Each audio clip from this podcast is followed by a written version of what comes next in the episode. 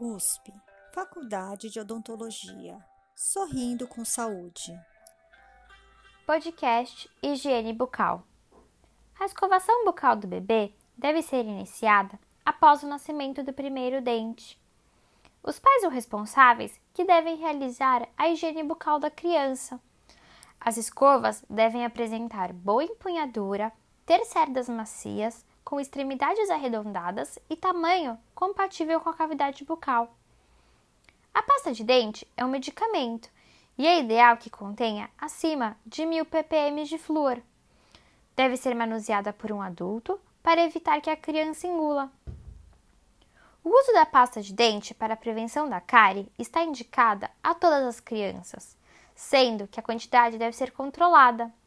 Até os 3 anos de idade, a quantidade utilizada na escova dental deve ser equivalente a um grão de arroz cru. E após essa idade, a quantidade deve ser equivalente ao tamanho de uma ervilha. A escovação deve ser realizada após as principais refeições e principalmente antes do sono noturno. No entanto, para reduzir o risco de cárie dentária, deve ser feita a escovação e o consumo de açúcar da dieta deve ser controlado. Escove com movimentos leves e fique atento para passar em todos os lados de todos os dentes do bebê.